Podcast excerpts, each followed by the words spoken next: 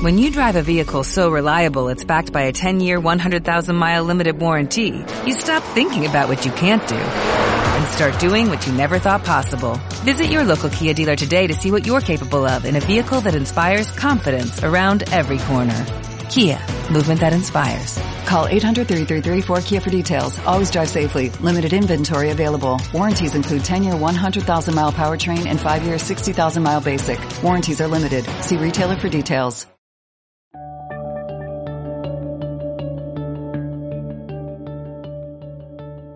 La Caracola, un podcast dirigido a todos los amantes del mundo submarino que practiquen su pasión en apnea.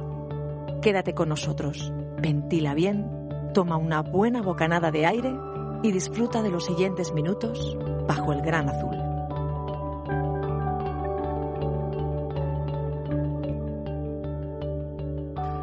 Hola, hola, soy Mario Lázaro y quiero daros la bienvenida al episodio número 16 del podcast La Caracola, el programa de radio de www.vivirsinaire.es.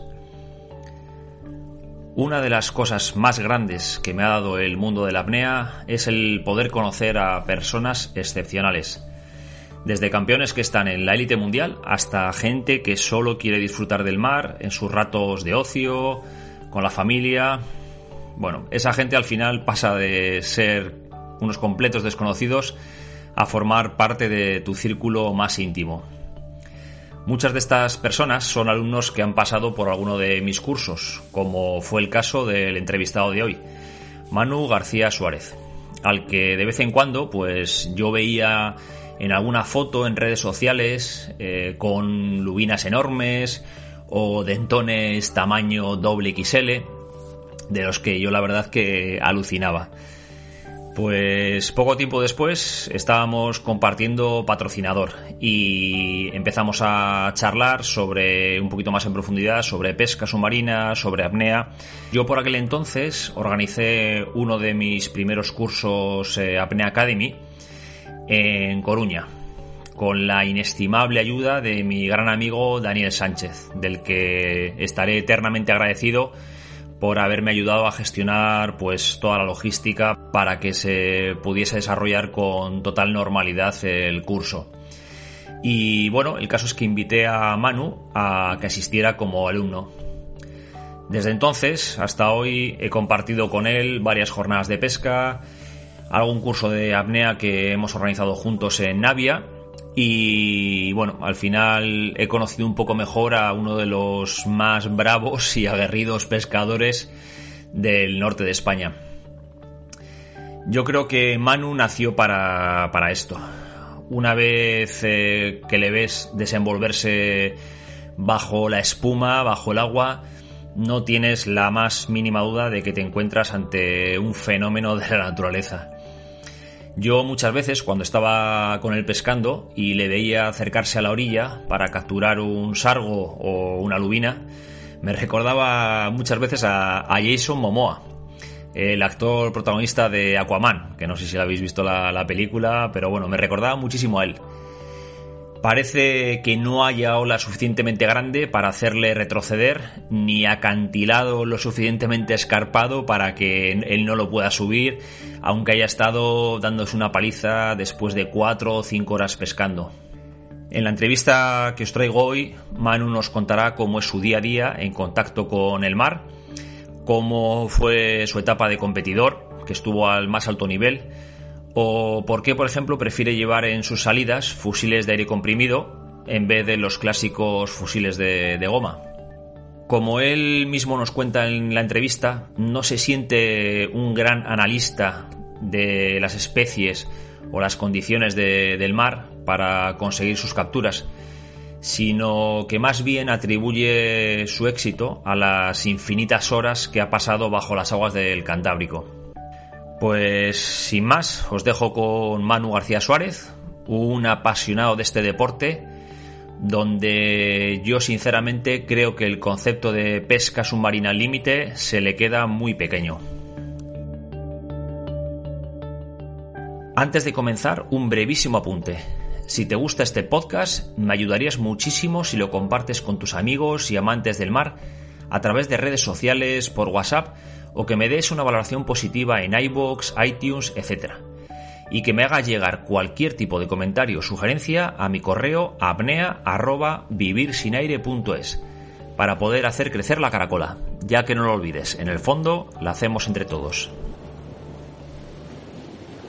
Buenos días, Manu. ¿Qué tal, ¿Qué tal estamos? Muy bien, Mario. Buenos días. Por aquí estamos, capeando el temporal como se puede. El temporal, nunca, nunca mejor dicho. Eh, ¿cómo, está, ¿Cómo está el tiempo por allí? Nada, pues está lloviendo, todo cerrado, vaya, cerrado en agua ahora mismo el día. El mar está bastante, bueno, bastante bien, se podría pescar. Lo que pasa es que está el agua muy sucia, muy sucia. Está fuerte, pero está el agua negra. Sí, sí, sí. Pero bueno. Bueno, que un poquito para ubicar a los, a los oyentes, porque ahí eh, tengo mucha gente que escucha el podcast y que son de, fuera de, la península, de, aquí de España. Eh, ubícanos un poquito dónde, dónde te encuentras, dónde sueles, dónde sueles desarrollar tus, tus jornadas de pesca. Bueno, pues yo estoy viviendo en Ortiguera, que es un pueblo de, que pertenece al concejo de Cuaña, que está en el occidente asturiano Estoy a, a 30 kilómetros de lo que es la, la frontera natural con, con, Galicia, que es la Ría de Leo. Y por aquí es donde prácticamente suelo hacer el, no sé, el 70% de, las, de mis salidas de pesca las hago por esta zona. Muy bien, y la, la zona a nivel de, de, pescado y así, lo que es dentro del norte de España, eh, ¿cómo, ¿cómo, anda? Eh, ¿Como Galicia, como el País Vasco? A ver, vamos a decir que estamos entre un término medio entre Galicia y el País Vasco. Lo que pasa es que de unos años para acá, pues la verdad que bajó muchísimo el tema de, pescado y sobre todo de alguna especie en concreto. Muy bien, bueno, pues luego entramos más al detalle con el tema de las especies, que ahí sí que te, quiero hacer un pequeño interrogatorio. Eh, pero bueno, Manu, eh, cuéntanos un poquito quién es, quién es Manu García Suárez. Pues Manu García Suárez pues es una persona normal y corriente que le gusta mucho el mar y lo que es la pesca, la pesca submarina y todo lo que tenga que ver eh, con, lo que es el mar. Cualquier deporte de, de, agua pues me llama bastante la atención. Y nada, soy nací en el 77 y ahora mismo tengo 43 años y bueno, sigo ahí pues pescando todo lo que puedo yendo todos los días que puedo al mar, mientras el trabajo me lo permita y pues eso, disfrutando del, del mar y la pesca con amigos, que es lo, lo principal, vaya. y, aparte de pesca submarina, ¿has practicado algún otro deporte cuando eras eh, más chaval, vamos a decirlo así? Porque ya los que superamos los 40 vamos a, a denominarnos así. Eh, ¿Algún otro deporte que, te, que tú creas que te ha podido favorecer? Como dices que te gusta mucho el tema de, del mar en, todas sus vertientes, ¿qué, deporte has, practicado también? Pues practiqué algo de remo y practiqué bodyboard también, que ahora lo estoy otra vez retomando con 43 años. Ajá. Muy bien, pues hay, hay, que tener cuidado con, la espalda. hay que tener cuidado con la espalda. Sí, sí, mira, yo tengo un, buen amigo que es eh, Aitor Romo, que, que le conocerás. Y, de, los campeonatos de, como pescador y, es, un, es un crack también con el, con el bodyboard. Lo que pasa que es un deporte que es, es, muy agresivo para, para la espalda. Pero bueno, con cuidado, ¿eh? Eso es. es suave, suave. Oye, y, suave, tú, suave. Sí, ¿Tú, ¿Tú, crees que el. Porque bueno, luego hablaremos un poco del tipo de pesca que sueles practicar ahí en, en la zona de, de Navia. Eh, y alrededores, eh, ¿tú crees que el hecho de haber practicado bodyboard, de haber estado... Claro, al final para hacer bodyboard tiene que haber oleaje, eh, que te puede haber favorecido para a la hora de, pescar en, igual en, poca agua y, saber desenvolverte en, en poquitos metros de agua? Pues yo creo que sí, porque lo que al final adquieres es más o menos es un conocimiento de, a base de revolcones, de la fuerza que tiene el mar, de las consecuencias de, y de cómo salir de, eso, de, un, de una ola grande que te pilla en un momento dado, así. Y como es un deporte que practicas y es, vaya, normalmente cuando te pilla una ola, pues la mitad de las veces estás en vacío, no te da tiempo ni a coger aire. Adquieres, eh, vaya, una... Más soltura igual, ¿no? Una soltura, sí, sí, una... Vaya, te, te acostumbras a que te pille sin aire y te relajas, vaya. Que yo creo que es, al final la adaptación, ¿no? Al, a ese medio. Sí, te adaptas, te adaptas al medio y te adaptas a que te pille una ola, que te revuelque, que te sin aire y que saques la cabeza y que venga otra y que te caiga encima. Sí, yo creo que eso es, por ejemplo, en, muchos pescadores del Mediterráneo, cuando vienen igual la primera vez a, nuestras aguas a, pescar, pues claro, se asombran de, eso mismo, ¿no? Que, que, para ellos igual una, una, ola de un metro ya es gigantesca. Entonces, claro, en nuestro caso tenemos que estar acostumbrados a, pescar con ese tipo de, mar, porque si no la mitad del año no, iríamos al agua. Claro, claro, es que o, te adaptas o no pescas. Muy bien, Manu. Oye, y esta mañana, eh, bueno, son las diez y media, me imagino que no, no habrás ido al agua, ¿no? no, no, no te habrá dado tiempo. No, no, hoy, hoy no pude ir al agua, ¿no? me levanté a las siete y media que tengo que llevar a la cría al instituto pero no, no, hoy, hoy no pude ir. No. Bueno, ¿qué te iba a decir? ¿Y, y qué, sueles hacer cuando, cuando te levantas? ¿Tienes algún tipo de, rutina? Eh, ¿Cuál suele ser tu, tu por ejemplo, el que desayunas o, si varías y hoy, por ejemplo, que no has ido al agua o el día que vas a ir al agua, ¿cómo, cómo, cómo son esos primeros minutos de la mañana? No, pues yo normalmente desayuno siempre lo mismo, tanto de que vaya a pescar como que no. O sea que yo me levanto, me preparo mi, mi café americano y un par de tostadas con un poco de mermelada y ese es mi desayuno. Sin más. Es el que hago todos los días. Muy, bien. Que, da igual que vayas a, a pescar o que, o que, no. Tienes el cuerpo ya acostumbrado a, sí, a, esa, a esa rutina. Muy bien. Y Manu, oye, vamos a retroceder un poquito en, el tiempo. Eh, ¿Te acuerdas la primera vez que te, que te pusiste una, una, máscara de pesca submarina? ¿Cuál es así tu, el, primer recuerdo que, tienes grabado en, en, la memoria? Pues realmente no, no recuerdo la primera vez, porque como empecé desde tan crío a tener, bueno, eran las gafas y, y unas aletas. Pues no recuerdo, tengo imágenes, tengo imágenes de, de, ver lo que son los, los mógaros que les llamábamos aquí, en las piedras, eso me, fascinaba, y los arguitos pequeños y, las lisas, y después ir a coger cangrejos incluso buceándolos en pleamar y ir levantando las piedras y pillando cangrejos para ir a pescar con la caña. Esos son los recuerdos que tengo yo así más, más primitivos, vaya. Y eso, igual el, primer día que cogiste igual una, una, pieza que dijiste, ostras, esto, esto me, me gusta, me, me, engancha, ¿no? Porque me imagino ya sería igual con un, con un fusil o fue con, con, algún tridente, como también empieza mucha gente, que igual coge su primer pulpo, su primera sepia con, con un tridente. ¿Cómo fue tu primera captura? A ver, yo, lo primero que empecé a, sacar así fueron pulpos y sepias con un gancho.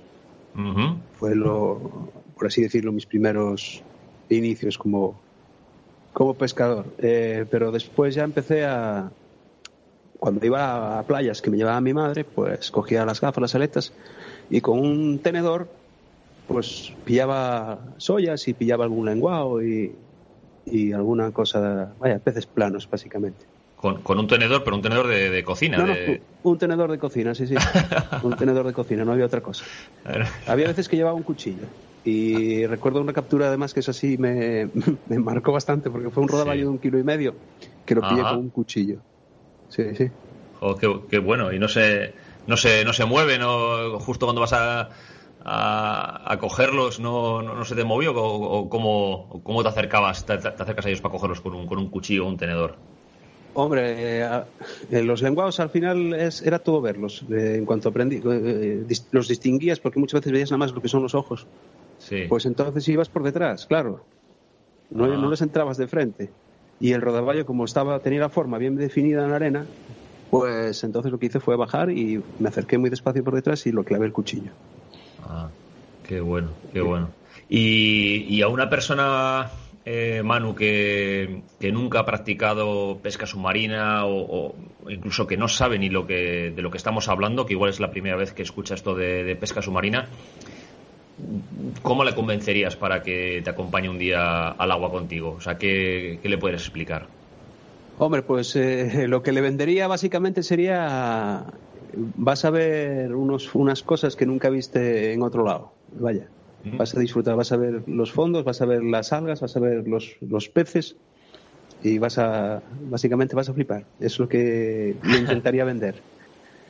Que a veces se consigue y otras veces no, porque la gente también puede llegar a tener bastante miedo respecto a, al agua.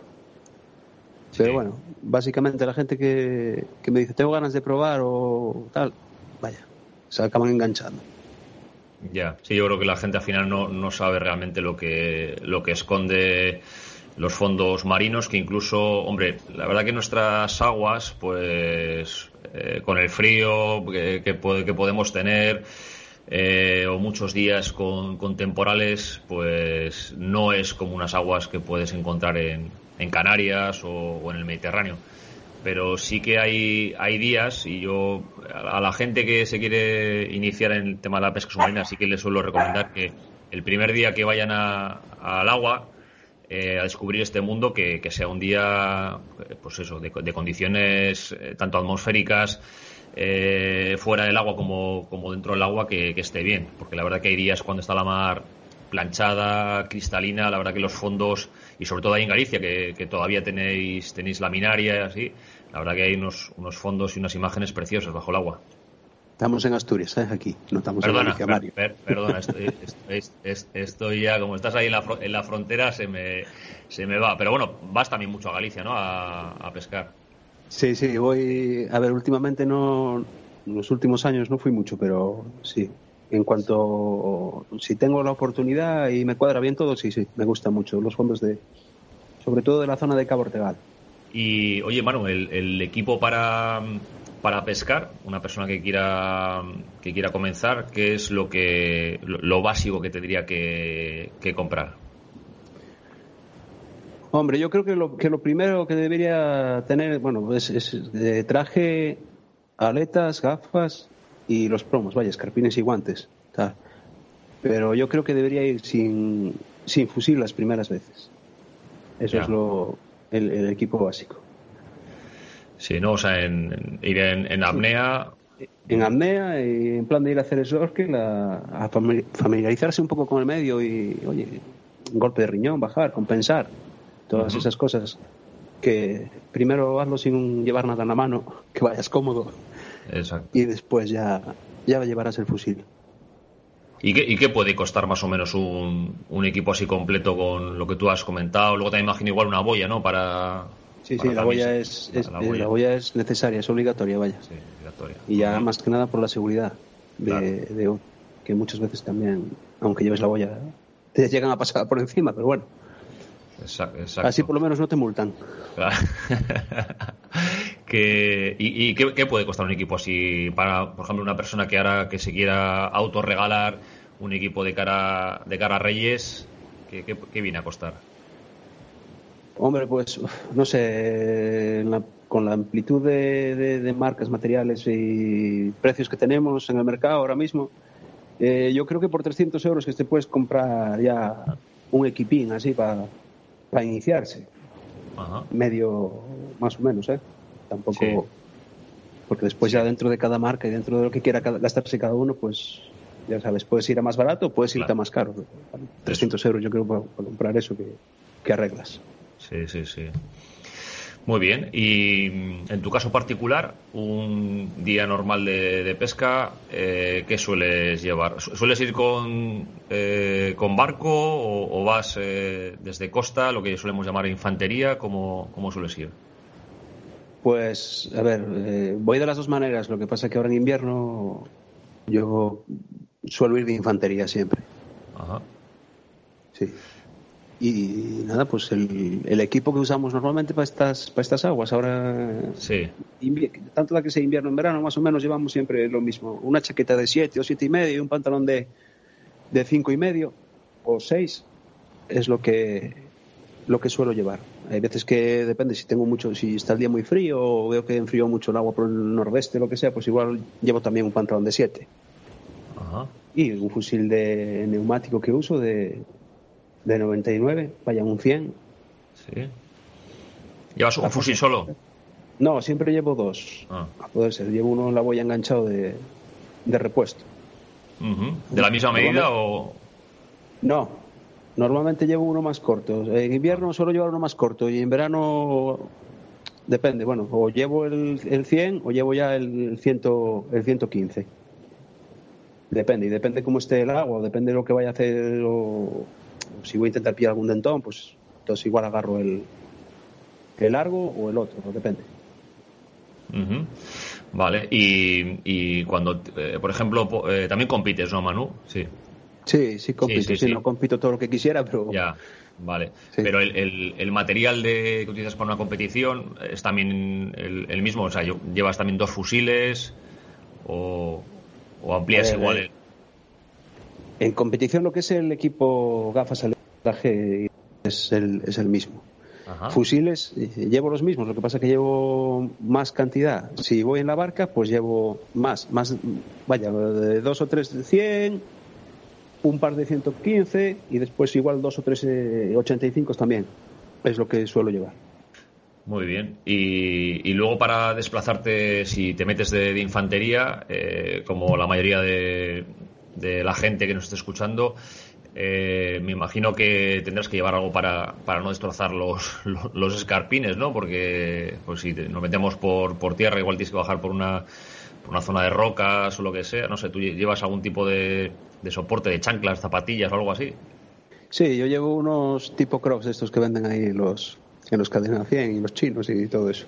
Es lo que Sí, porque además flotan, son ligeros, los enganchas en la boya y tampoco te dan mucha, te ofrecen mucha resistencia. Sí. Y, después, bueno, tienen buen grip también por las piedras, ¿no? Sí, es, es goma, goma, blandita. es goma blandita, sí, agarran bastante bien, sí. Ya, ya, ya. Ah, muy bien, muy bien, pues buen, buen consejo. Vale, eh, mira, oye, hablando de fusiles, he visto, trasteando un poquito por, por internet, que tienes un canal también de, de YouTube, donde sueles eh, colgar eh, los vídeos de, de, alguna captura. Eh, ¿Cuándo comenzaste a, grabar las salidas y, por qué? Ah, pues eh, empecé a, a grabar las, las, salidas pues ya ya hay unos años. Eh, y fue simple por, por, simple digo yo, curiosidad y me gustó. Veía los canales de YouTube y digo, digo está, está, muy bien grabar las salidas. Digo yo, va, voy a probar. Y fue por lo que empecé. Así de vez en cuando revisas y ves vídeos de ahí unos cuantos años ves la cantidad de pescado que había, piezas buenas que para recordar. Y así, bueno, muestras a la gente también lo que son los fondos, lo que son las especies de nuestra zona, más o menos cómo pesca cada uno. Está bien, siempre se puede aprender de todos. Sí, sí, sí. Y, aparte igual de para tener esos recuerdos, eh, ¿alguna vez igual analizas el, el vídeo eh, de, que igual ya pues con más calma, ¿no? Que estás en, en, casa y puedes ver en, en, esa acción de pesca, pues no sé, imagínate que te estaba entrando un dentón y, que analizas el, comportamiento del, del pez o, o, de los peces pasto que estaban igual cerca. No sé, también lo analizas como, como análisis. Sí, pasa que yo soy más masoca, yo veo los fallos normalmente. yo soy yo me fustigo después en casa, digo, ¿cómo pude fallar eso? ¿Cómo pude fallar eso? Y entonces analizas y dices tú, wow, mira, pues sí, en ese momento justo que disparé fue cuando se movió y tal, y cosas de esas. Sí, sí, sí. No, pero bueno, al final también de, esos errores eh, aprendemos, ¿no? Hombre, es la, esa es la actitud, ¿no? Hay que. Los errores, lo primero es reconocerlos. Y después hay que intentar aprender de ellos. El error es un error, pero también vale para aprender. Ajá. ¿Y la, la cámara que utilizas es en, la pones en la cabeza o, la pones en el fusil? Eh, normalmente la llevo en el fusil. Eh, algún vídeo que tengo también la, uso en la cabeza, pero no me gusta mucho llevarla en la cabeza. Vaya, el 90% de las veces la llevo en el fusil. Sí. Ah, igual, igual se mueve menos, ¿no? La imagen y aparte me imagino que igual tu tipo de pesca que estás continuamente igual moviendo la, cabeza de cara a la persona que esté luego visionando el, vídeo igual es un poco molesto, ¿no? Que estás continuamente girando la cabeza para todos lados. Sí, porque es eso. Después eh, llegas a casa y dices tú, va, pues que no me moví tan rápido. Después en el vídeo ves que estás moviendo la cabeza y, es que mareas, mareas a la gente. Por eso no me gusta mucho, vaya. Oye, el, un vídeo sí que, que te vi hace, hace un tiempo, eh, pero bueno, ya está también grabado en tercera persona, con dron y todo. Eh, uno que hiciste, ¿no? Un documental con, con Mario Lebrato. Sí, sí, sí, es un documental para el canal Café y Pesca y está en Movistar a la carta. Pesca en la espuma se, se llama. Ajá. ¿Y cómo, cómo fue la, la grabación? ¿Qué, tienes a, Mario ahí por detrás? ¿Cómo, cómo, ¿Cómo fue un poquito? ¿Un día solamente o fueron varios días?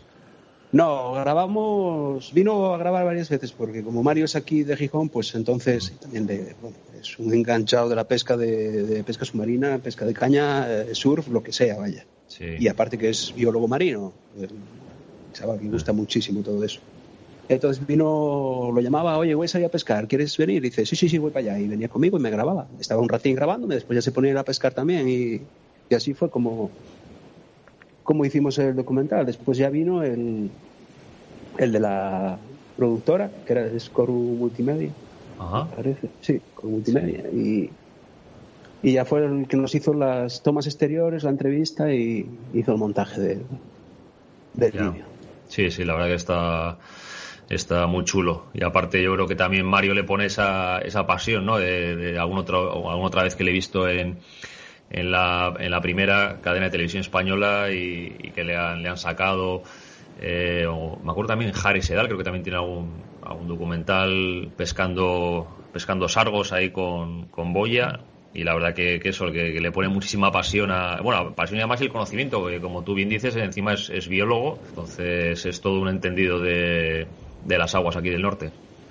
Sí, en ese documental de Jara Sedal, creo que es el último que hizo, eh, yo participo de, barquero, puse la barca y lo llevo y lo acerco a las piedras, a las piedras. Ajá, sí. sí. sí, sí, O sea, que eras tú el, de, el, que, estaba de, barquero ahí. Sí, ah, era yo, sí. Ya, bueno, pues como suele decir, no, no lo intenten en casa, ¿no? Pues, como suele decir en, los anuncios y en la televisión, que no lo intenten porque es, es, es complicado, hay que conocer mucho la, la costa y el, el, mar aquí del norte para, para poder acercarse, pues como hacías tú allá a las rocas, dejar al pescador, eh, que son, son sitios complicados.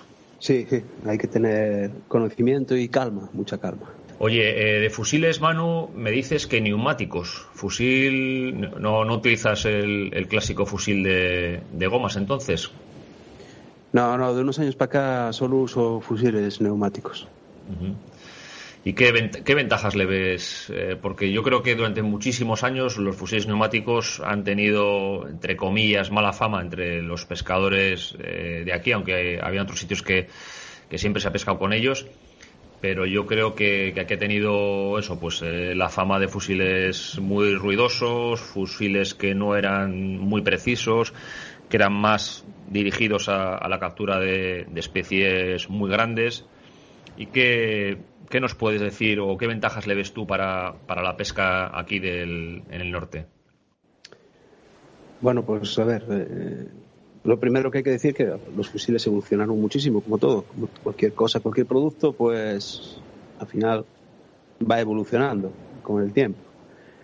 Y, yo las ventajas que le veo a estos fusiles es que, bueno, eh, aparte de volumen, eh, un fusil de un 100 es de, aire, pues viene a ser como un 85 de gomas. Entonces, ahí ya tienes menos, menos, menos tamaño, vaya, menos, menos bueno, volumen. El tubo es un poco más, tiene más diámetro que uno de gomas, pero bueno, en el conjunto al final, goma, goma, tubo y varilla, el de aire viene siendo similar, incluso un poco menos. Se manejan muy bien. Y después la, la potencia, la, potencia que puedes llegar a tener con, un fusil de esos. Tienes que irte a fusiles de, de, dos, tres gomas, eh, rollers, eh, inverters, vaya, cosas de esas así, que al final te vas a muchísimo más volumen de, de arma.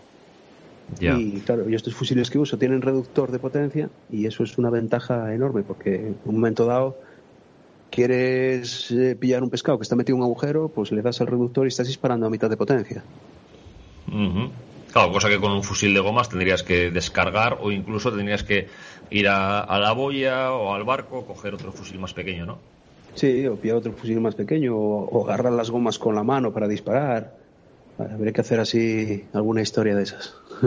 Y por ejemplo, un fusil de, que comentas de 100 en, neumático, eh, ¿qué alcance puede, puede tener?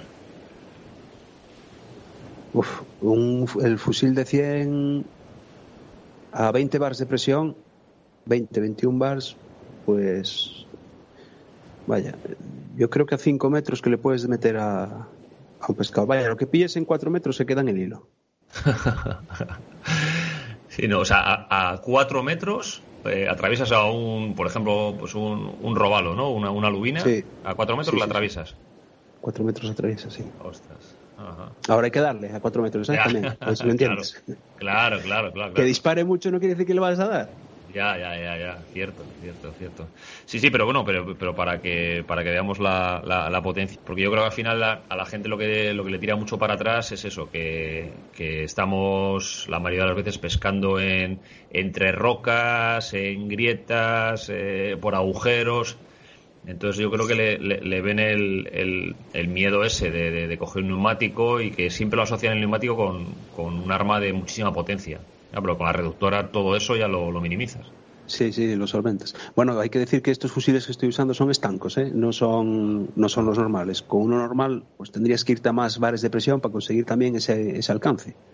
Y más bares de presión, pues también implican que vas a tener menor precisión en el disparo por el tema del retroceso y demás. Ya, eso el, te iba a comentar, el tema de retroceso, ¿cómo, cómo es el, el neumático? Nada, nulo. Nulo llevándolo a una presión, vaya, moderada. Ahora, si te pasas de presión, pues ya empiezas a tener un poco de retroceso. Claro, el, retroceso es un, al final un, efecto que, que, incide directamente en, la precisión del disparo. Ahora, mayor retroceso, la, digamos, la, la zona de la de la punta del fusil se va a ir hacia, hacia arriba y, va, va, a desviar la trayectoria de, la varilla. Cierto. Y a nivel de mantenimiento, Manu, eh, fusil neumático, ¿tiene mucho mantenimiento? Eh, no, no, no tiene mucho mantenimiento.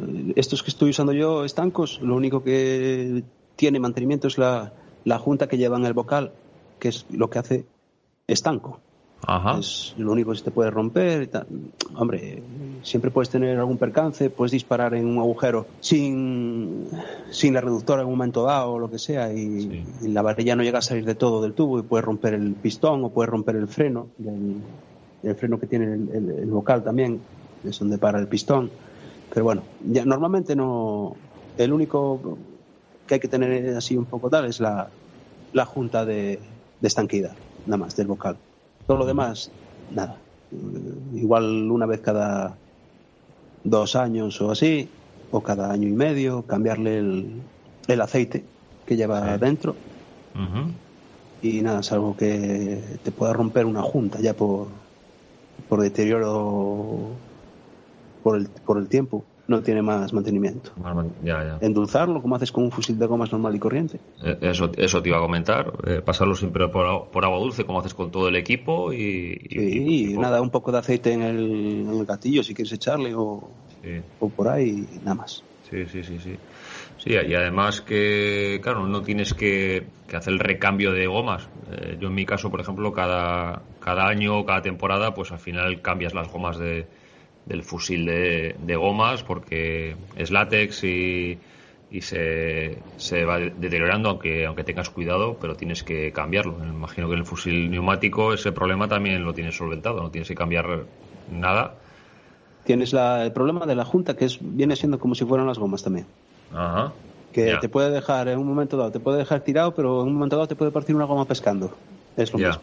Claro, exacto, exacto. Pues perfecto, yo creo que, sí, esto, esto que comentas eh, es una cosa que muchísima gente le, ha echado siempre para atrás, pero lo que dices, al final la tecnología, esa evolución, porque yo me acuerdo que hace, hace años eh, la gente solía incorporar el, el kit de carallo, ¿no? Que, se ponía a los fusiles, a los cres y tal, para hacerlos estancos, ¿no? Precisamente. Exacto. Y ahora ya te, te vienen, hay fusiles ya en concreto de de, con la marca que, estás tú, ¿no? Que, que es Alvimar, que tienes ese, ese problema, tienes solventado, que son fusiles estancos. Sí, son fusiles estancos y además también te venden el kit para otros fusiles de otras marcas comerciales, el kit estanco. Ah, muy bien. Lo que hay que decir también del tema de lo que le para mucho a la gente es porque por la precisión. Dice, no, es que cojo un fusil, cogí un fusil y es que no le doy a nada, no le doy a nada. Hay que hacerse a los fusiles, hay que hacerse al, tiro. Estás acostumbrado a, un fusil de gomas que estás viendo la varilla en todo momento y básicamente es con lo que apuntas. Aquí en el fusil de aire no puedes apuntar con la varilla. La varilla va eh, centrada en el tubo. Entonces, si intentas ver la varilla, la punta de la varilla, estás tirando alto o, depende cómo en la posición que estés o tiras bajo. Ahí tienes que hacer. Eh, la varilla es el tubo del fusil, es lo que tienes que meterte en la cabeza y tienes que apuntar con todo el tubo del fusil. Con todo el tubo, ya, ya, Sí, me, imagino que al final es, es como todo, es eh, hacerte a ello y luego, claro, y luego no, estar cambiando, ¿no? No estar, eh, pues, un día yendo con, con, un fusil neumático, otro día con uno de gomas, porque al final no te haces. al, fusil. Si te haces al de aire, después puedes permitirte andar haciendo cambios si te haces al tiro. Pasa que tienes que estar centrado y tienes que saber que tienes el fusil de aire en la mano, no tienes el de goma. Claro. A ver, yo lo que recomiendo a la gente toda esta que se quiere, que quiere probar, que tiene la curiosidad del fusil de aire y se pilla uno, digo yo, no vayas a pescar con él el primer día. Ajá. No vayas a pescar. Eh, yo les digo, coge una garrafa llena de arena, métela en el agua, píntale un punto y ponte a tirarle a la garrafa primero. Dedícale media hora, aunque sea, para que sepas más o menos cómo dispara, porque es que es ley de Murphy, chico. Llevan el fusil, le sale la pieza de su vida, fallan y el fusil es una mierda. No, error. Eso es a lo que me refiero. Ya sabes tú por qué lo digo también, ¿eh? Sí, sí, sí, sí. Sí, eh, sí a, mí, a mí me pasó, o sea que sí, lo, lo dices por eso, a mí, a mí me pasó. Y sí, sí, y de, y de hecho, eh, bueno, ese día fue, sí, lo que, lo que dices tú, ¿eh? al final es Murphy y te pasa el, el, el róbalo de tu vida. Eh, sí. pero yo me acuerdo que cuando me mandó el, el, mi sponsor, me mandó el fusil que, que tiene dentro de su gama, claro, yo no hice eso, lo que tú comentas. Yo me, puse directamente con él a pescar y, y claro, y no, no, no, no, atizaba a nada, a nada. Pero que es que yo creo que ya se estaba riendo todo el pescado de, de mí porque encima era el día del agua que estaba planchada, agua limpia. Y, nada, me acuerdo perfectamente un sargo de, un kilo que se quedó nada a, un metro de la varilla y, no le di, pero por mucho, no, le di, no le di por mucho. Pero bueno, sí, lo que dices tú, al final es ponerte, coger una, una diana, coger una garrafa de, llenarla y, empezar a, a, probar hasta que hasta que te hagas al tiro. Eso es lo más recomendable, sí. Ya. Muy bien. Oye, vamos a hablar un poquito de, la competición y no sé, me gustaría saber que comentes a la gente un poco eh, cómo, preparas cuando tienes un, campeonato, vamos a poner un campeonato pues autonómico, ¿no? No, te hablo ya eh, que sé que has estado en campeonatos de España y así, pero bueno, para, para un campeonato de, autonómico, un campeonato de, club o así, ¿cómo, cómo prepararías eh, antes del día de la prueba? A ver, es que yo realmente no, los preparo los campeonatos autonómicos. me roto los esquemas, ¿eh? Pero, pero bueno, a ver, lo más normal sería ir a mirar zona pues un par de días y a poder ser que tuvieras, eh, vaya, unas... Que el, que el tiempo no estuviera igual. Que si puedes ir un día con mar, pues vas un día con mar. Y si hay nordeste, pues vas un día con nordeste si cambia el viento, para saber más o menos cómo se comportan las especies con esos cambios de tiempo, porque la gente piensa que no, pero varía muchísimo. Sí. Varía muchísimo. El día que vas, igual tienes el tiempo gallego y el día del campeonato te cambia el nordeste y es que no tienes nada de pescado. Claro, Entonces es lo que, lo que no hago, pero que tendría que hacer, vaya. Que tendrías que hacer. Y ya, y ya, ya, has tenido muy buenos resultados y pues imagínate si lo hubieses hecho encima, si, hubieses, si lo hubieses preparado en condiciones. Eso que me, me echan una bronca muchos muchos grandes pescadores. Por eso mismo, dice, es que pasas de todo, es que no los preparas, es que... ¿Qué se va a hacer? Claro, sí, pero bueno, pero lo, compensas. Yo, conozco también gente, gente como tú que, que, al final, pues bueno, sois, eh, estáis muy fuertes bajo el agua, entonces lo, compensáis, esa falta igual de planificación, de, táctica, lo compensáis con, con eso, con la, con la, potencia que tenéis bajo el agua, con el, con el conocimiento que también tenéis bajo el agua de, de las especies, de, de por haber metido tantas horas, entonces, bueno, pues, pues nada es cierto, hay que, hay, hay, que prepararlo antes y sobre todo eso, si, si eres de fuera de la zona. pues si, si vas a pescar, por ejemplo, a, no sé, pues a Almería, pues eh, si nunca has estado pescando ahí, pues tendrás que, meterte al agua y ver un poquito cómo, cómo se mueve la, la fauna. Hombre, si tuviera, claro, yo los, a ver, estamos hablando de preparación de un campeonato del club o un, un regional. Sí, sí. Pero, claro, un campeonato nacional, pues sí, sí, ahí ya te vas, ya te vas una semana mínimo una semana y estás toda la semana en el agua antes del, día de la competición. Oye, mira, hablando ya de un campeonato nacional, no sé, el, campeonato que más eh, se te quedó grabado también en, la memoria a nivel, no sé, de, resultado o, aunque no tuvieses un buen resultado, pero que, que saliste satisfecho de él, ¿cuál, cuál fue? A ver, el... yo creo que el que más satisfacción, a ver, entre comillas, a ver, satisfacción me dio mucho el 2011 en el de equipos de, Gran Canaria que quedamos subcampeones. Tampoco contábamos hacer nada, pero bueno. Pero yo creo que me dio más satisfacción un, creo que fueron un octavo puesto, creo que fueron octavo puesto, sí, en el, en el 2000, en el 2000, 2006, en el 2006 en Mataró. Ah, sí. Sí, sí fue de esos campeonatos que vas una semana, lo preparas, sí. cambian las condiciones, lo que te decía, y el día de la prueba no hay pescado, no, lo que tenías marcado falla todo, y entonces te dedicas a lo que dices tú, hay que pescar. Hay que pescar, hay que pescar, hay que, hay que, hay que darlo todo. Yo creo que ese fue, también fue de equipos y yo creo que ese fue el que más satisfacción me, me dio. Y, pero el, tiempo cambió a favor tuyo o, no? ¿O es que cambió el, No, no, no, no, no, no cambió a favor mío. Cambió el viento, cambió la dirección del viento y el pescado se movió. Entonces todo lo que teníamos así marcado que, pudiera estar en, en Cobao, sí. pues se movió todo.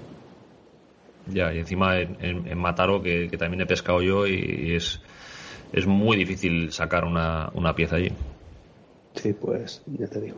Sí, sí, compensarlo con, con eso, con trabajo. Con trabajo. Con darlo todo, sí. Y donde sí que, digamos que, al final se alinearon todos los astros para, para conseguir un muy buen resultado fue en, en, el 2011, en el Campeonato de España que se celebró ahí en la playa de, del Burrero que conseguiste el, el subcampeonato, ¿no? Eh, sí, de España. Mm. Sí, sí, sí, sí, sí. además que allí coincidimos, porque yo también competí en, eh, por, por Euskadi.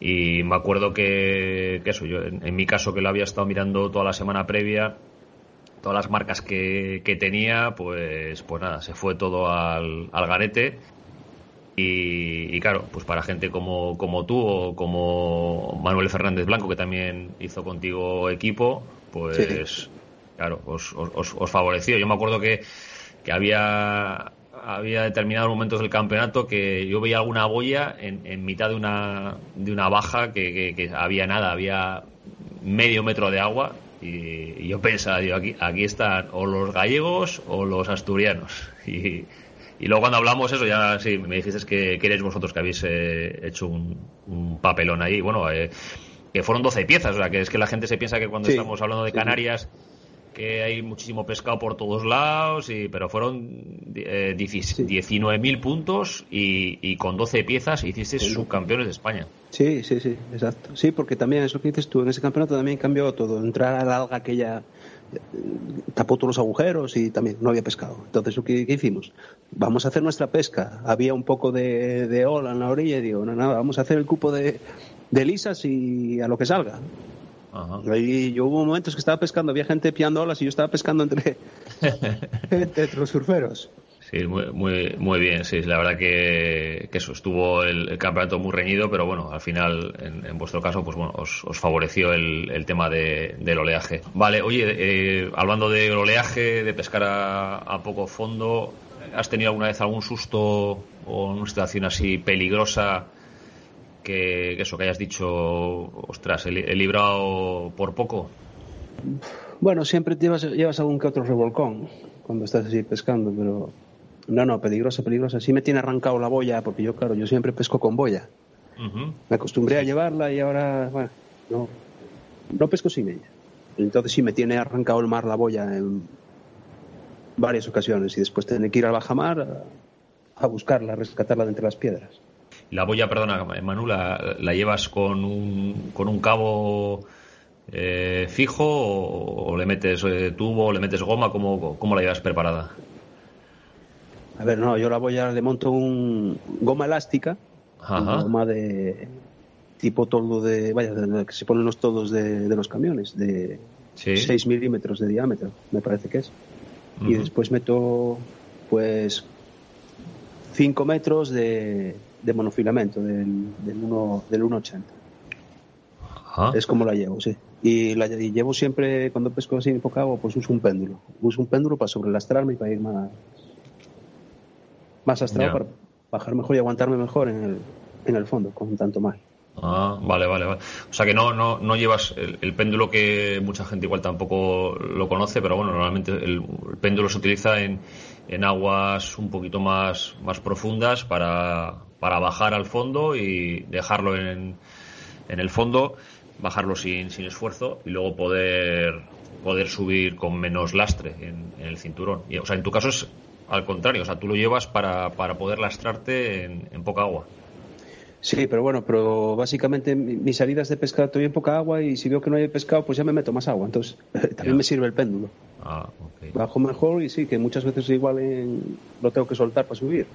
Pero bueno, también te obligas a, mientras estás recogiendo, pues es una manera de obligarte a recuperar un poco mejor en superficie. Tampoco, vaya, hacer un ritmo muy alto. Y cuando hablamos de, pescar eh, profundo, cuando dices que te separas, ¿a, qué, ¿a qué le denominamos profundo en, aquí en el norte? Bueno, aquí en el norte profundo pues ya son 20 metros, que tengo pescado a mucha más profundidad aquí, pero bueno, es que tampoco le saca, no le saco el rendimiento. Pillo menos piezas en menos agua que, que a esa profundidad.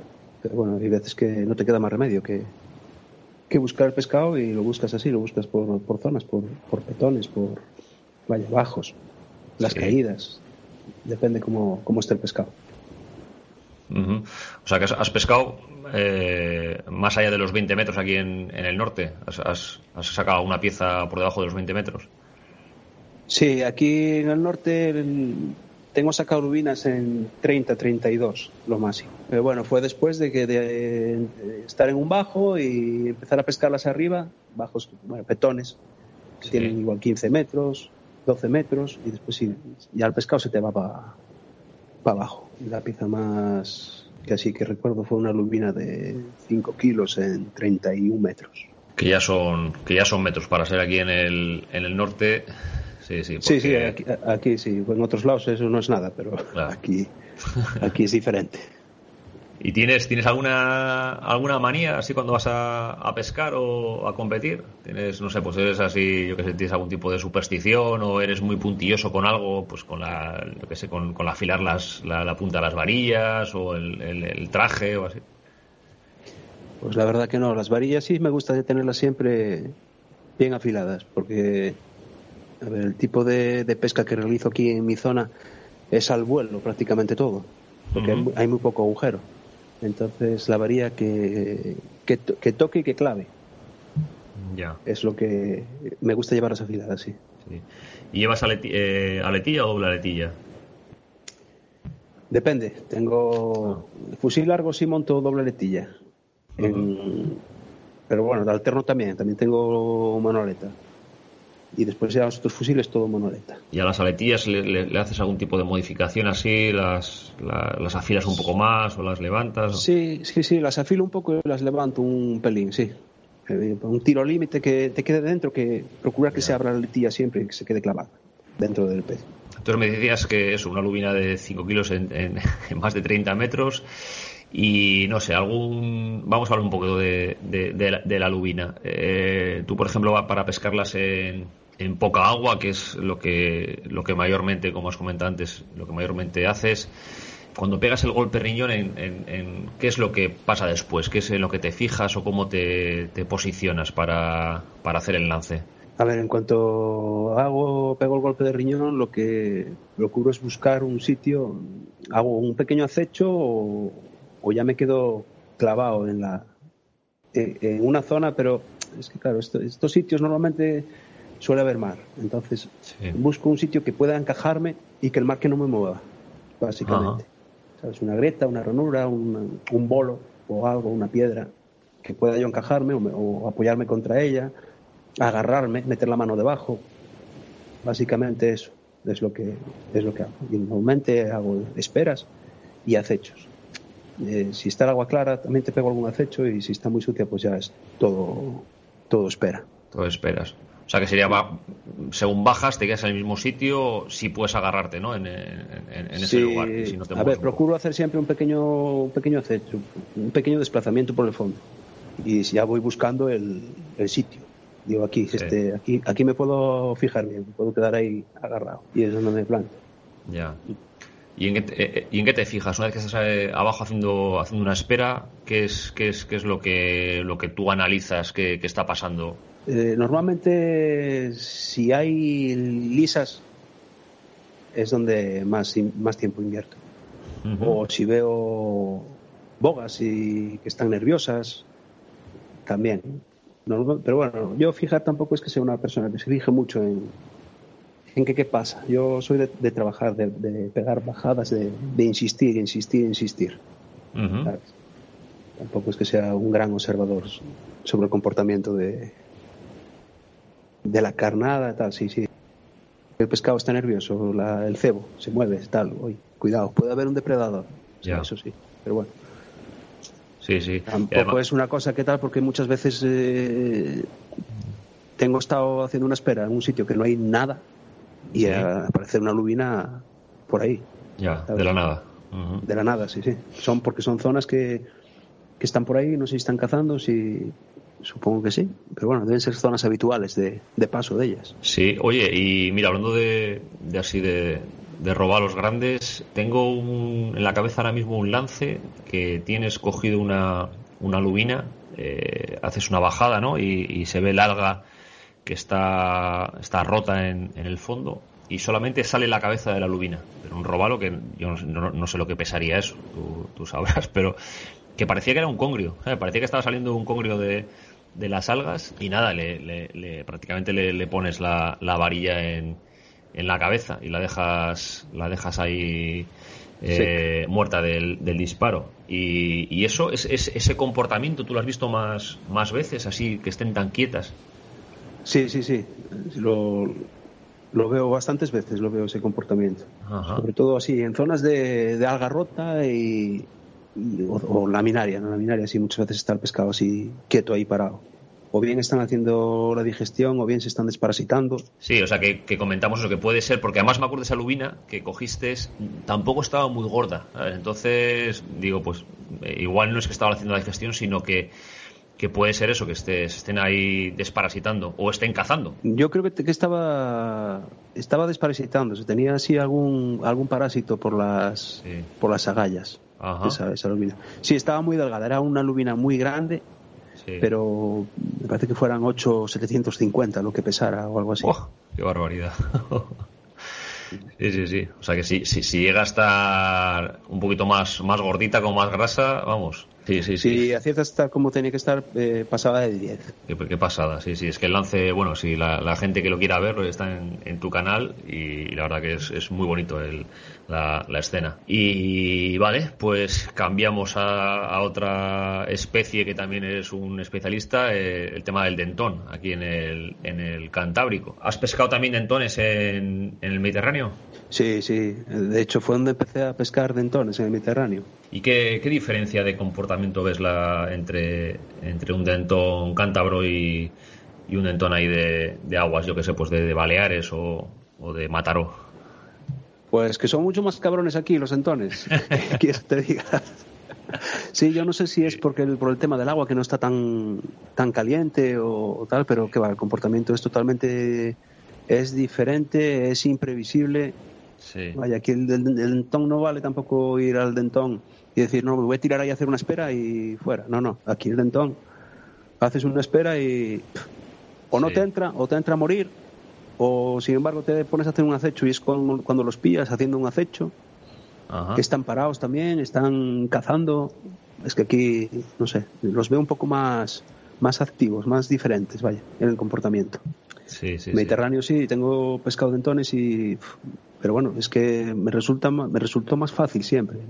Las esperas como que entran mejor. Eh, Mucha gente que ha pescado esos dentones en Mediterráneo y, y- y aquí en el norte dicen que el comportamiento del dentón en el Mediterráneo es como más previsible, ¿no? Que si haces una serie de pasos bien, ¿no? Sabes eh, dónde, por dónde pueden estar, eh, haces una, una bajada silenciosa, te colocas bien, haces una espera larga, eh, bueno, que suelen, suelen entrar. Pero en cambio aquí en el, en el Cantábrico esa- las reacciones son mucho más impredecibles, eh, porque igual hay días que están comiendo en, en poquita, no sé, co- corrígeme si, yo creo que el, el- el tema es igual también por donde ellos están comiendo, ¿no? Claro que hay días que igual está el pescado en, en menos agua, días que igual está el pescado muy sucio, es que está el agua igual muy sucia y ellos igual se apartan de, de la orilla. Sí, bueno, aquí eso también que el dentón aquí lo pescamos en, en poca agua.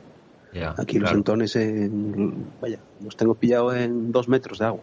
Claro, todo pescado en la orilla sabes que también es un poco más difícil de pillar Claro. que a más profundidad.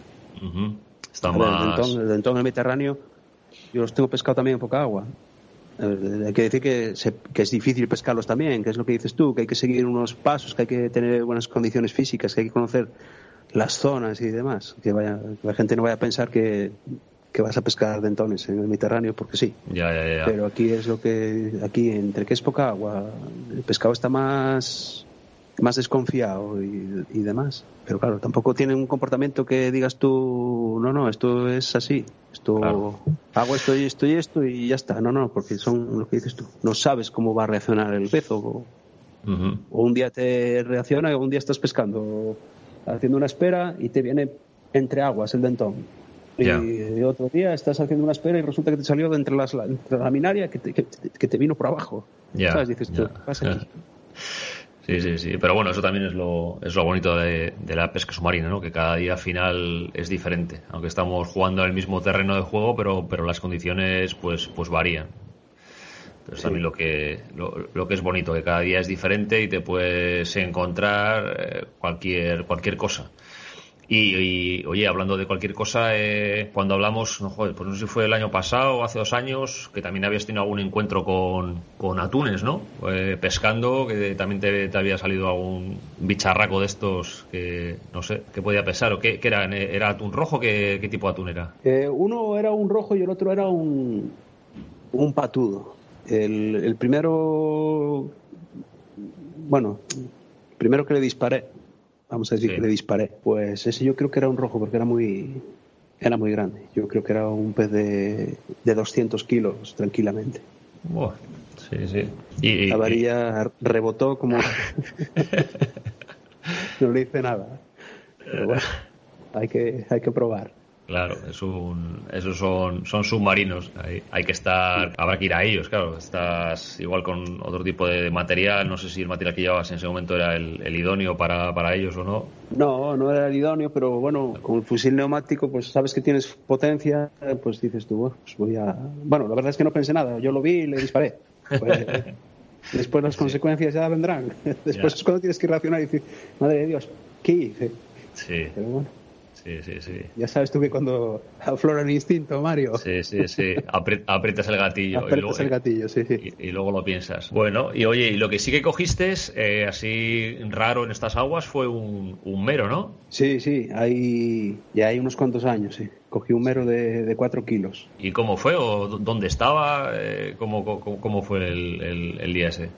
Pues la verdad es que era, es una caída de un, de un bajo que cae hasta los 19 metros y, y hay una hay un pequeño pozo, una mancha de arena que tiene unas, unas piedras grandes y normalmente ahí lo que suelo pillar es algún pinto gordo. Entonces yo hice como siempre, hice bajé, me dejé caer por la, por la pared del bajo y cuando iba, estaba a punto de asomar a lo que es el pozo, pues vi una cola que se tiró para abajo y vi el ribete amarillo de, ¿sabes? Ese ribete amarillo que tienen los meros y digo, no puede ser, dije yo, no, no, no, es imposible, es imposible. ¿no? Y ya cuando me asomé al pozo estaba haciéndome la vela ahí delante de la piedra. Y, nada, o sea, fue no, no, no, te dio, no te dio guerra entonces.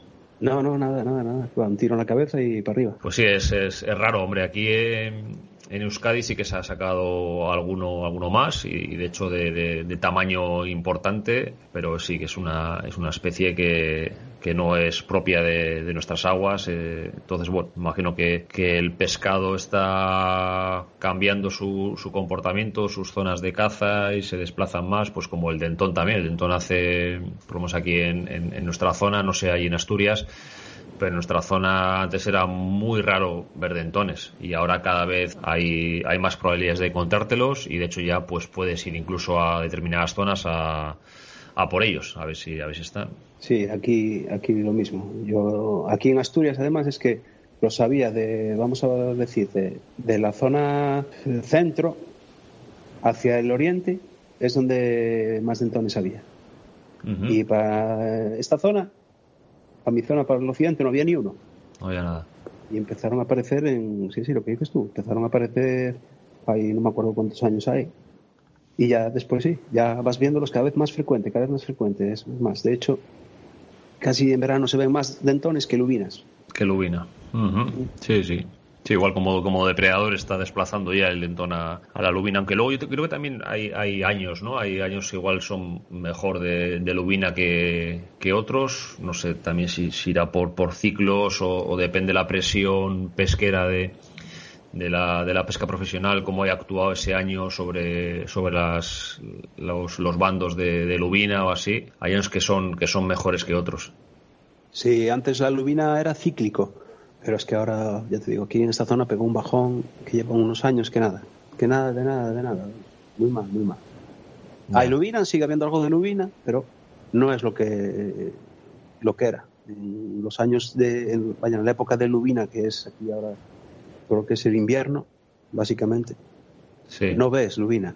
Piedras que había que siempre ibas y siempre veías lubina, no ves lubina, no ves lubina pequeña, no ves nada. Eh, cuando ya no digo de ver lubina grande, es que ya no ves ni lo que aquí le llamamos ya furagañas, lubinas de, de 36 centímetros de, de la medida, vaya, no ves. Sí. Sí, además, eh, bueno, tú has, también estado durante una temporada, estuviste eh, practicando la pesca profesional, ¿no? Estuviste en, algún barco enrolado pescando y también imagino que entre los pescadores profesionales también se comentara, ¿no? Que, el, el, volumen de, pesca pues también ha ido, ha ido, se ha ido reduciendo. Sí, sí, eso se ve, se va, se, fue viendo que fue yendo a menos, a menos, a menos, hasta en el punto que estamos que eso, que ya no ves lubina, prácticamente. Bueno, y, el motivo, Manu, ¿tú cuál crees que puede ser? ¿Por el tema de la contaminación, el, tema de la pesca profesional? Eh, no sé, que o, igual es un cúmulo de factores. A ver, lo que está claro que todo todo ayuda a que la lubina vaya descendiendo. Pero bueno, yo, yo creo, creo que lo que mayor impacto produce sobre la lubina ahora mismo es en la pesca del cerco, porque hace, bueno, hace unas pescas de, de toneladas, de toneladas de lubina cuando están, cuando se juntan para desovar. que toda esa lubina que se pilla, que está ovada, que está en, época de reproducción, pues no desova. Sí. ¿Sabes? No desovar es que estamos matando generaciones y generaciones de, lubina. Y esto, claro, no es que se, que se lleve haciendo un año, es que se lleva haciendo toda la vida. Y quieres que no, el, stock va bajando. Lo que yo creo que, que muchas veces se nos achaca a nosotros o se responsabiliza a los pescadores submarinos eh, en el tema de, eso, que hacemos descender la población de determinadas especies. De hecho, tuvimos la, el, veto a, la lubina eh, por, por, eso, porque, porque decían que los pescadores deportivos que cogíamos muchísima lubina.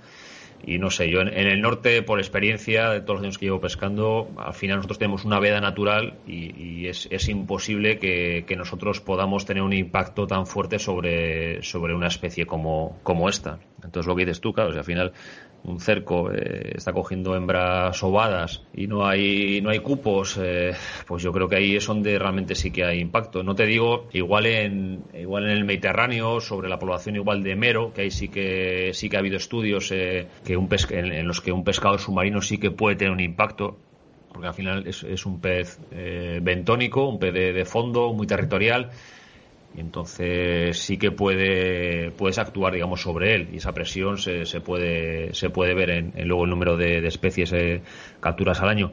Pero en nuestro caso, yo creo que los pescadores submarinos es la, cantidad de lubina que podemos coger o de entón que podemos coger es, es, mínima.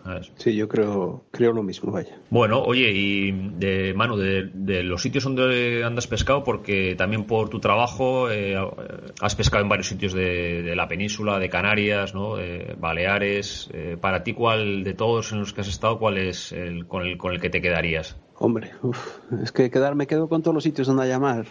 donde pueda pescar soy feliz, a ver si me entiendes. No tengo predilección por, por ningún sitio, hombre. A todo el mundo le gusta pillar piezas grandes. Sí. El, el estrecho no pesqué muchas veces.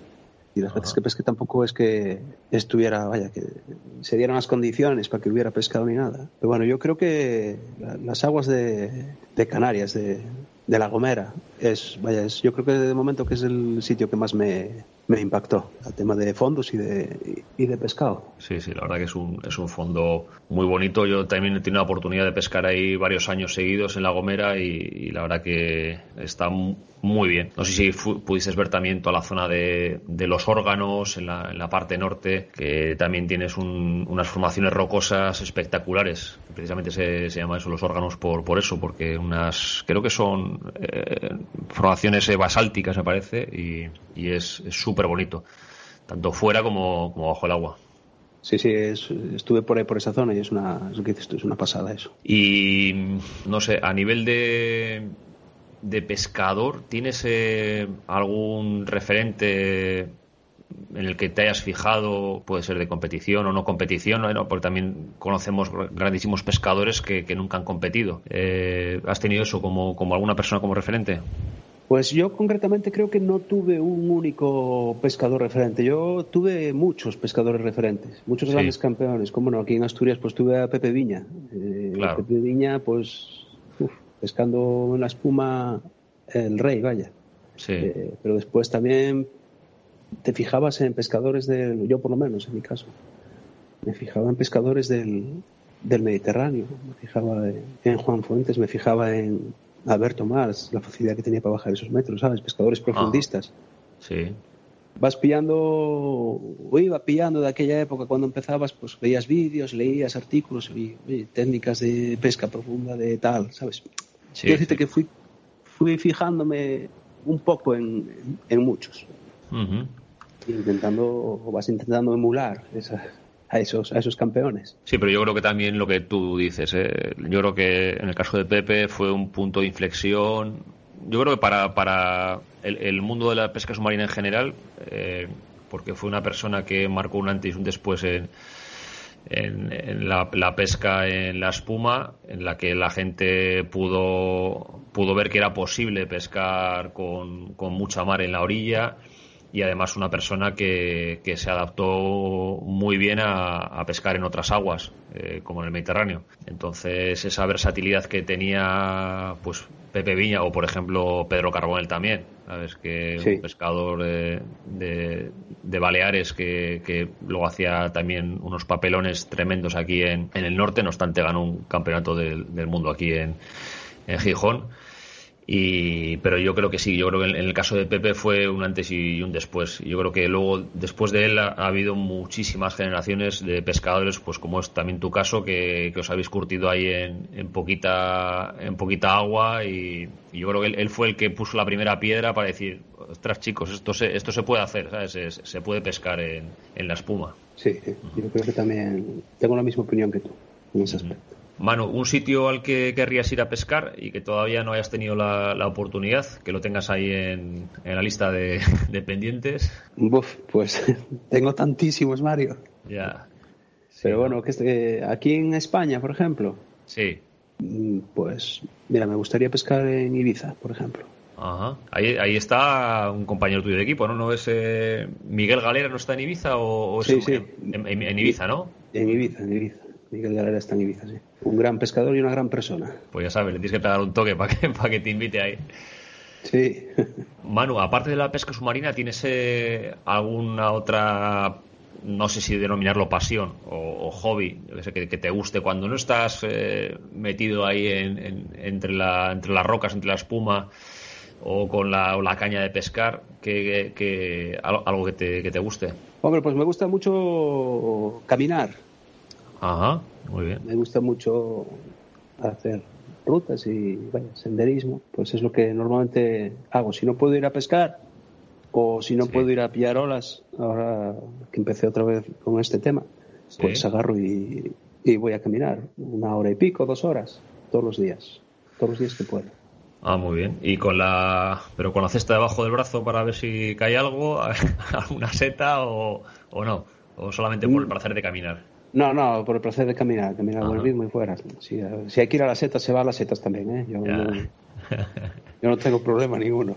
Sí, sí. Manu, no sé, esta es una pregunta que le hago a todos los, los entrevistados y es, es, es complicada, ¿no? Pero, pero bueno, para Manu García, ¿qué es, qué es la felicidad?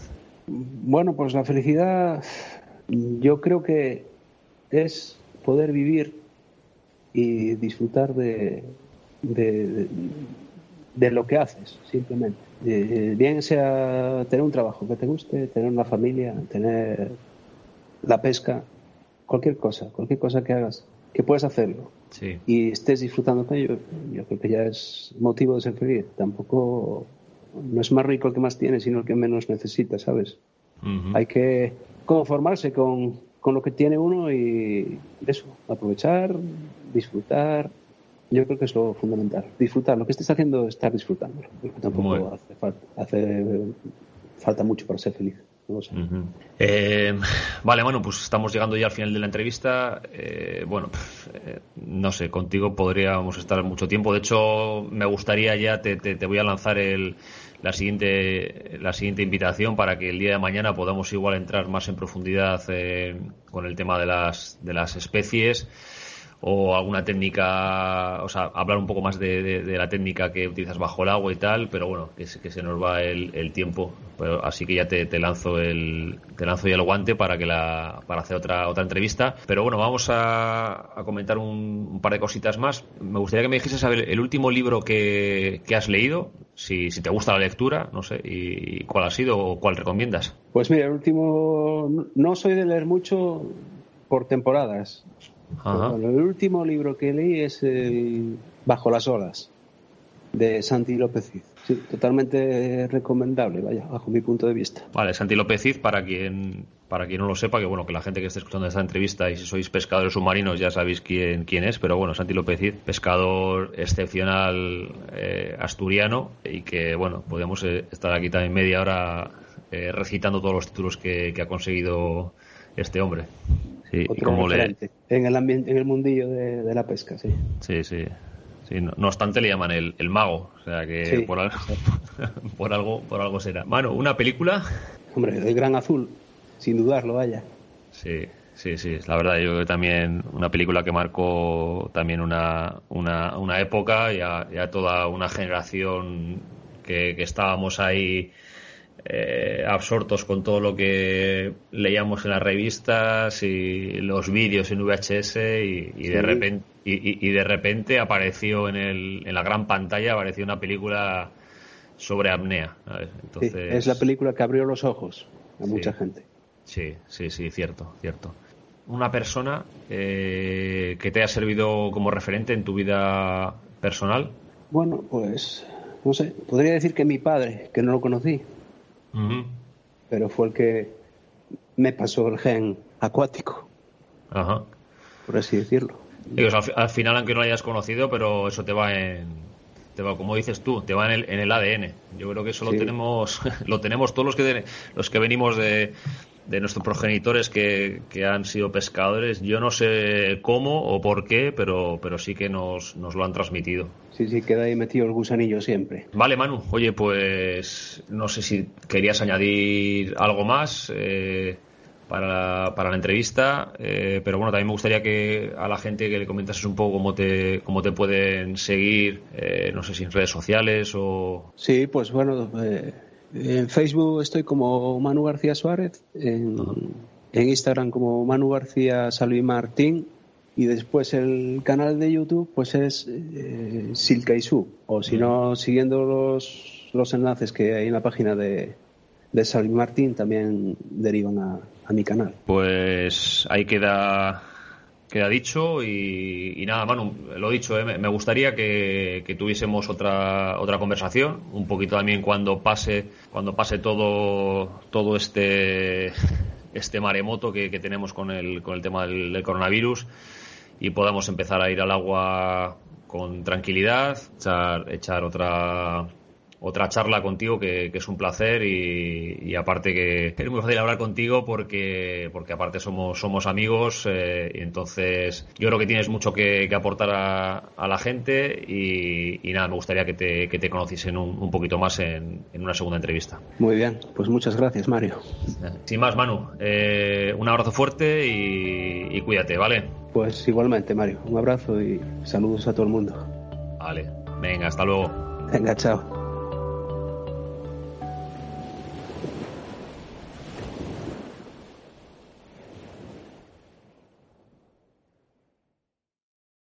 As a new Western Union customer, you can enjoy a $0 transfer fee on your first international online money transfer. Send money to your family and friends back home the fast, easy, and reliable way. Visit westernunion.com or download our app today to get started, and your first transfer fee is on us. FX gains apply, not available for credit cards and transfers to Cuba. Services offered by Western Union Financial Services Inc. and MLS 906983 or Western Union International Services LLC and MLS 906985.